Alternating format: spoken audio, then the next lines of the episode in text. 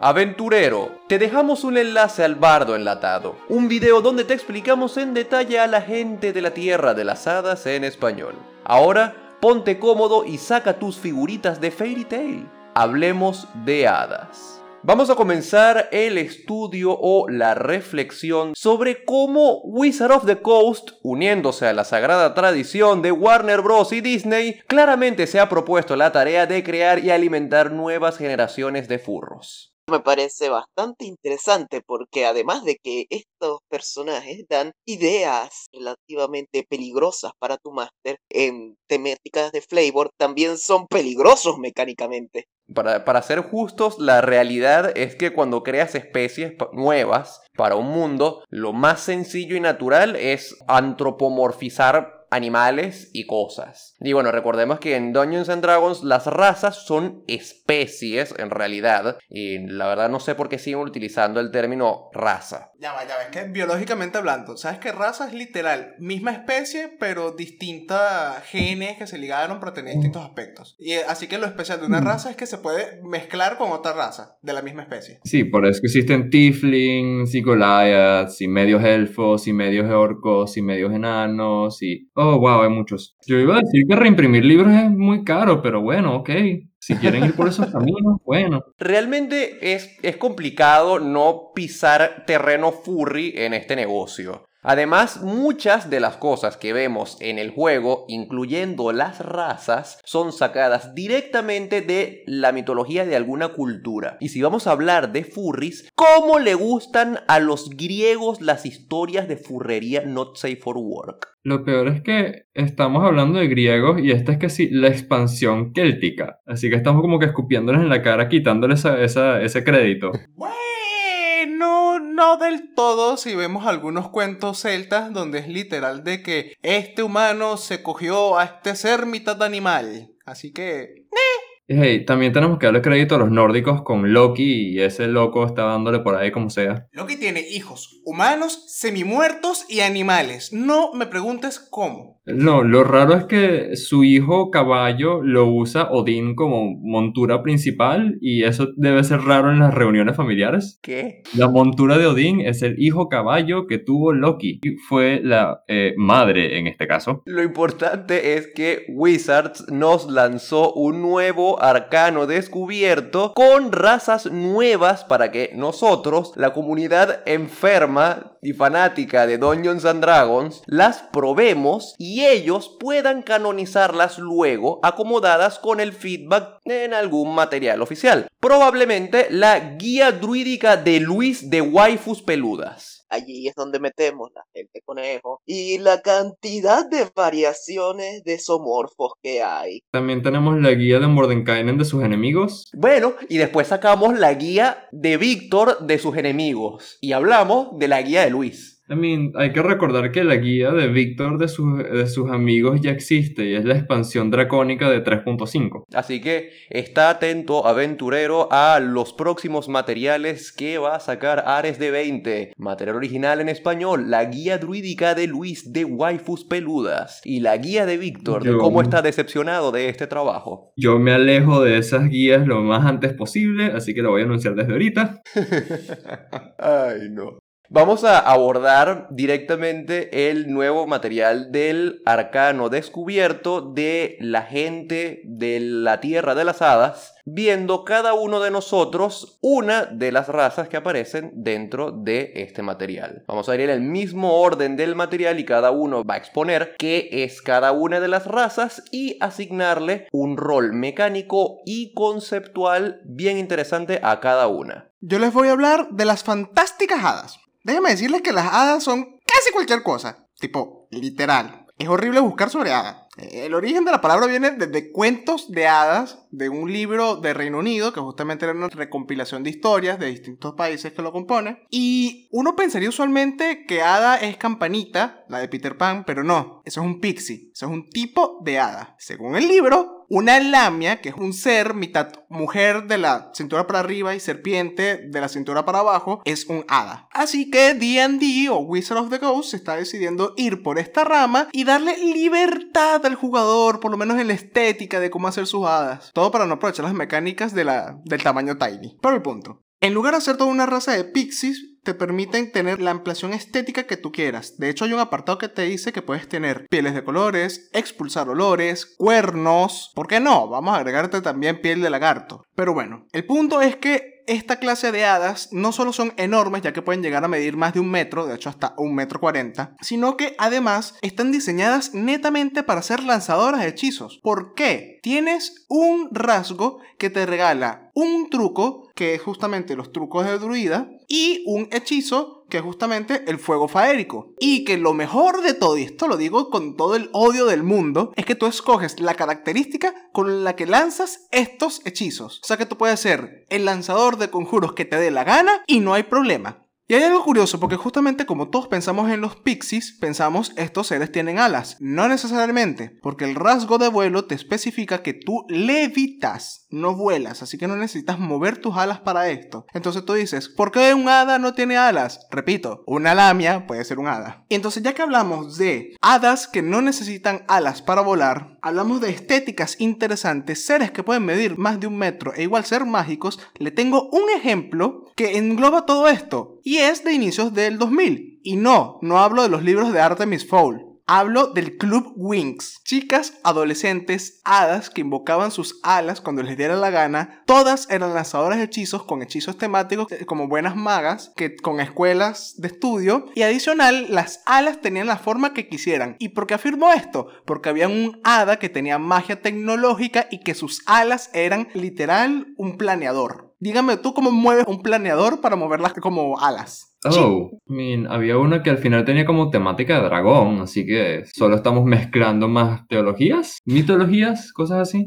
Exactamente. Y, y, a lo que voy, realmente algo curioso que yo pienso es, bueno, si resulta que existe todo este plano de las hadas y toda esta magia, ¿por qué no hay una especie de hechicero de la magia de las hadas? Resulta que sí lo hay. Todo este tiempo ha pasado con otro nombre. Así que simplemente, si quieres un hechicero de las hadas, sea un hechicero de la magia salvaje. Así que sí, puedes tener un bárbaro, hada de la magia salvaje y ser una campanita que saca sus alas, parapentes o alas tecnológicas y caerle golpes a todos. Wow, esta imagen mental no es algo a lo que estaba preparado, pero estoy listo para aceptarlo en mi vida. Porque sí, tienes razón, lo dicen en todo el flavor de las clases relacionadas a la magia salvaje que tiene que ver con el mundo de las hadas o el salvaje fey, salvaje de las hadas, no sé cómo le dicen en español. Y sí, wow, no estaba listo para esto. De hecho, este ejemplo del Club Wings cumple con la función clara de este material, que es hacerte tu propio personaje que sea una wife de algún tipo. Vamos ahora con el Hobgoblin de la Tierra de las Hadas. Y digo Hobgoblin porque traducir Hobgoblin al español es un trabajo totalmente fútil, porque sería duende, y duende es cualquier cosa. O trajo que también es cualquier cosa. Como digo en el bardo enlatado de este material, link en la descripción, los hobgoblins de este arcano descubierto son menos monstruos sedientos de sangre y conquista y más criaturas chéveres que te dan una mano mágica cuando la necesitas. Parecen estar más basados en los hobgoblins que aparecen en el folclore europeo que son seres que ayudan a la gente con sus poderes mágicos a cambio de comida. Eso sí, no te atrevas a darles una prenda de ropa a cambio de sus servicios porque se ofenden y proceden a desquitarse rompiéndote todos los platos y quitándote a tu primogenio. Ah, totalmente razonable. Mi concepto de Hobgoblin es un personaje peludo, bajito y con orejas puntiagudas, al igual que los Hobgoblins del folclore inglés, pero no viene de la Tierra de las Hadas, viene del planeta Melmac. Mi concepto es hacer a Alf, el extraterrestre, como un hobgoblin bardo de la elocuencia. Un personaje que va a estar al fondo del campo de batalla toda la pelea hablando paja, acribillando a todos con sus comentarios sarcásticos y bromas inapropiadas para el contexto. Fuera del combate será un sitcom familiar de los 80. Puedes hacer a un Alf que decidió salir un rato de la casa de los Tanner para aprender más sobre la cultura terrícola, utilizando sus rasgos raciales y habilidades bárdicas para ayudar a sus compañeros a burlarse de sus enemigos. Solo tienes que decir el eslogan de Alf, ¡No hay problema! Y te pones a spamear la acción de ayudar como acción adicional y a usar tus inspiraciones y conjuros de bardo. Ancestro Faérico lo puedes abordar como que es la incapacidad que tiene Alf de entender las costumbres y conductas terrícolas, y por eso es más difícil encantarlo. Y si yo fuese a usar este concepto, el rasgo fortuna de los muchos lo haría como si el bono a las pruebas lo sacara de una cantidad aleatoria de risas que suenan de repente y salen de algún lugar misterioso. Y ahora es un sitcom con toda propiedad. Y como detalle curioso, en el planeta de Alf, en Melmac, usan a los gatos como ganado. Y por eso es que Alf constantemente está tratando de comerse al gato de los Tanner. Sería muy interesante ver qué pasaría si Alf está en una party con un tabaxi o con una de esas razas necomimis. Se los dejo de tarea. Pobres tabaxis. Ah, sí. El hombre búho. Yo, como soy una persona de cultura, me fui a la antigua mitología gaélica, donde Arian Roth, la diosa de la luna, se le fue otorgado los poderes. No, eso es mentira. Me fui con Avatar, porque siempre voy a ir con Avatar. Yo me voy a elegir eh, como concepto de personaje a no puedo creer que este es su nombre, ¿verdad? Pero Wan Shi Tong, perdón la pronunciación, el búho ese de la biblioteca, ¿sabes? El que aparece en ambas series y siempre termina intentando amenazar a muerte a la mayoría de los personajes. Casualmente no puede ser tan grande como el del show, pero puede ser por lo menos como casi dos metros de altura. Puedes ver magia, que tiene sentido ya que eres un espíritu o descendiente de espíritu. Puedes volar silenciosamente, que eres un búho gigante. Y sí, eres un búho gigante, ¿qué más quieres? ¿Qué más quiere de la vida, estúpido? Y sí, o sea, mi concepto de personaje, búho gigante mágico, que tengo como opción para jugar, búho gigante mágico. Listo. A todo esto, sí quisiera tomar un segundo para mencionar que me gustaría más estas razas faéricas o de hadas o mágicas, como sea, si fueran más animal que antropomorfo, porque, no sé, me, me, parece que tendría más sentido con que vienen del mundo de las hadas si son más animal que persona, porque el mundo de las hadas se destaca por eso, ser un lugar de magia suelta, donde el mundo animal ha tomado control y la magia abunda por todos lados. De hecho, acabo de recordar con esto que acabas de decir, Juan, de que estos búhos del material son bastante antropomórficos en el sentido de que tienen manos, tienen alas y también tienen manos, tienen, tienen todo. Y recordé el ejemplo que dijo Steven de la lamias y de las hadas que pueden ser cualquier cosa y tener rasgos de animales, se dan cuenta que un, un, un, material perfecto para sacar ejemplos visuales de este arcano descubierto es Monster Musume. Habíamos salido de, esa, de esa caja. Habíamos salido de esa caja nefasta y nos, y nos lanzaste de cabeza otra vez de una, o sea, ni, ni tres segundos estuvimos fuera. Ya va, ya va. Es perfecto porque tienes hasta la figura del Dullahan. Tienes a tu hada no muerta. Tienes un montón de waifus locas, ¿no? For fuck's sake. Eh, último comentario sobre la gente hubo ese ejemplo al principio gaélico de Arian Rod, Arian Nerhot, no sé cómo se dice. Es un ejemplo de verdad, pueden buscarlo en Google si les interesa. Y si quieres puedes aprovechar también y buscar a tu propio waifu, no, juzgando gente búho busca los videos de Hello Babos y busca a Stolas, el mejor juzgando búho que hay. Y sé lo que algunos piensan. No, el hombre búho de Rick and Morty no cuenta, ese tiene cara humanoide. Creo, damas y caballeros, que yo soy el único normal que queda en este grupo y no sé qué hacer con esto. Ayuda. Manden al Interpol, por favor.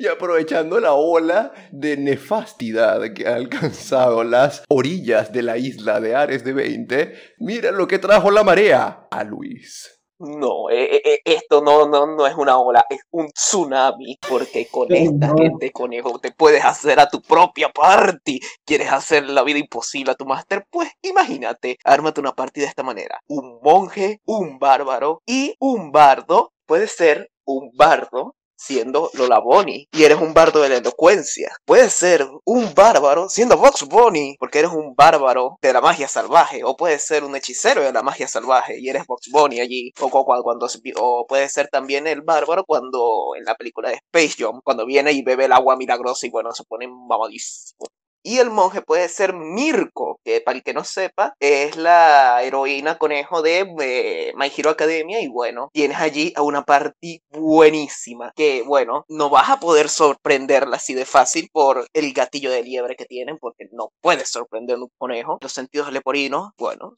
te sirve bastante. Ahí ya tienes, no lo vas a poder sorprender. Tu máster te va a odiar por eso. El juego de pies de la suerte, tampoco, no. O sea, son, son la parte ideal, antitrampas, todo. Específicamente diseñado para sobrevivir. Bueno, tu máster te va a odiar, pero por, por muchas otras razones. Luis, honestamente, tengo miedo de esa parte. Ni los dominios del terror me asustan más que esa parte. Hay que también considerar la situación donde el máster es el nefasto y los pobres jugadores tienen que sufrir por su mundo de conejos, bujos y pixies que se ven como dragones chiquitos volando por ahí. ¿Tú te imaginas una, una partida de D&D que sea con la parte de Luis y sea como los Animaniacs? Que donde su solo propósito sea hacer la vida miserable al máster. Yo me imagino una partida donde el jugador le dice te voy a hacer la vida imposible máster y el máster le dice acepto el reto. Y le sigue el juego. Soy masoquista. Ah, ya me acordé del otro. Puede ser un ranger y eres el conejo de Pascua. Pero el de la película de los guardianes. Exacto. Ahora sí, Juan, aquí es cuando yo me retiro. Sí, sí, Steven, Steven está un poquito detrás de mí, pero ya los dos nos salimos de esta tienda de juegos fantasiosa y hemos seguido con nuestra vida. No te preocupes, Luis. Yo apoyo totalmente tu, tu parte de conejo nefasta. Me parece curioso uno que no, consi- que no incluyeras como, no sé, como un guerrero a la conejo, de- a, esta, a Judy Hobbs de Zootopia, precisamente. Que me ¡Oh, preocupa. por Dios, Steven! Tienes Oh. Vamos a ver, algún comentario acerca de cuál raza les gustaría, de todas estas les gustaría jugar, a más allá de la que eligieron para comentar hoy. Estoy jugando un druida búho ahorita en uno de mis juegos. Bueno, si no puedo escoger una de las hadas en las cuales puedo simplemente hacerme chiquitico porque puedo para hacerle burla a los demás con el, con el rasgo que me permite pasar por espacios de hasta una pulgada de ancho, escogería la verdad el búho. Es mucho más elegante, mucho más genial, puedo volar también y la estética me agrada más que cosas peludas de los conejos. Y puede ser estolas. Yo escogería a la gente conejo, o sea, me quedo con eso porque me- nada más yo he presenciado, he vivido en carne propia lo que es ser un monje con movimiento extra y le pones el dote de, de móvil. Te lo juro que por un momento pensé que Luis iba a decir, yo he experimentado la experiencia de ser un conejo antropomórfico. Y yo, ¿qué? Eh, creo que ya no me gusta este episodio. Ah, si yo pudiese ser alguna de estas razas, yo creo que yo sería el Hobgoblin. Sería el, go- eh, Hobgoblin y eh, trataría de, que alguien más sea un Hobgoblin, pero el Hobgoblin de la guía de bolos de monstruos y sea un Hobgoblin de estos que son amantes de la guerra y todo esto, y trataría de hacerle la vida imposible a punta del poder del amor y la amistad. Y si no puedo ser eso, sería un hada y sería Cosmo de los padrinos mágicos. ¡Afuera, impulso de idiotez! A mí lo que me parece curioso es que el Hobgoblin de las hadas es por mucho y objetivamente superior al Hobgoblin de bolos. Claro, retomamos el tema de tallas, razas premium. Bueno, no, Tasha será clases premium. Ah, bueno, clases sí. premium vendrán en estos próximos libros. Es cierto, es cierto. El tema en general es hacer cosas mejores. Que el original, sí. Porque ya estamos llegando a niveles de power creep o escalas de poder que tienen que seguir aumentando y aumentando a la Dragon Ball para mantener las cosas interesantes. Que mi pregunta es si este Honor Arcana o Arcana Descubierto va a estar, o sea, el libro en el que salgan estas razas estarán incluidas con el de los dragones o si van a ser dos libros totalmente diferentes. Verga, yo, yo diría que, que deberían salir separados, a mi parecer. Yo estoy parcializado porque para mí no deberían ensuciar nada de un material de dragones con cualquier otra cosa. Bueno, no, una expansión de las hadas sí sería viable, sería un libro relativamente grande porque el mundo de las hadas siempre ha sido bastante completo. Y una expansión de dragones es algo que han hecho antes. Sí, el Draconomicon. Agarran, agarran y meten a los dragones más una raza, que es la gente conejo, y bueno, ponen una foto de, de Bugs Bunny matando a un dragón. Te odio. ¿Y tú que nos estás escuchando? Dinos cuál de estas cuatro razas prefieres. ¿Cuál te pareció más interesante, más divertida, mejor mecánicamente? Por favor, no confieses que eres furro en los comentarios diciendo en realidad me gustó esta por esta estética, pero sí dinos cuál personaje crees que va acorde con estos. O No, cuál no, estética. no, no, no, no, no, no, no. Si eres furro, confiésalo en los comentarios. Si eres furro, mejor confiésalo en el servidor de Discord para que por lo menos tengas compañía de Luis. En el siguiente capítulo de Mi casa, mis reglas. Bueno, la vez pasada Steven dijo que en el próximo capítulo íbamos a hablar sobre el arcano descubierto del explorador de la mascota del dragón. Y bueno, salió esto y decidimos hacerlo, así que... ¡Sorpresa! El próximo capítulo podría tener una sorpresa también. Independientemente de lo que hagamos, te aseguro que tendrás nuevas ideas para tus partidas. Comparte nuestros videos con tus amigos y contágialos de la fiebre rolera. En la descripción también te dejamos unos enlaces para otros canales muy buenos con contenido geek en español y videos que puedes usar para despertar tu imaginación aventurera y crear personajes memorables. Nos vemos en el siguiente video. Buen save ahí al final, estuvo bueno, estuvo bueno. Gracias. Vamos a conseguir el tipo de audiencia que no queremos. Víctor, recuerda que los furros Los tienen furros plata. tienen plata, ¿qué te pasa? Sí, exacto. No, no, no, No. yo va. Honestamente, Alf se lo querría comer. Tipo, tiene Sí. toda la estética de un gato, pero uno está acostumbrado a comer carne. Ahora imagínate que se te presenta un minotauro. Yo- ¿Te lo yo- vas a querer comer? Yo, yo te puedo asegurar lo que haría Luis con una minotauro.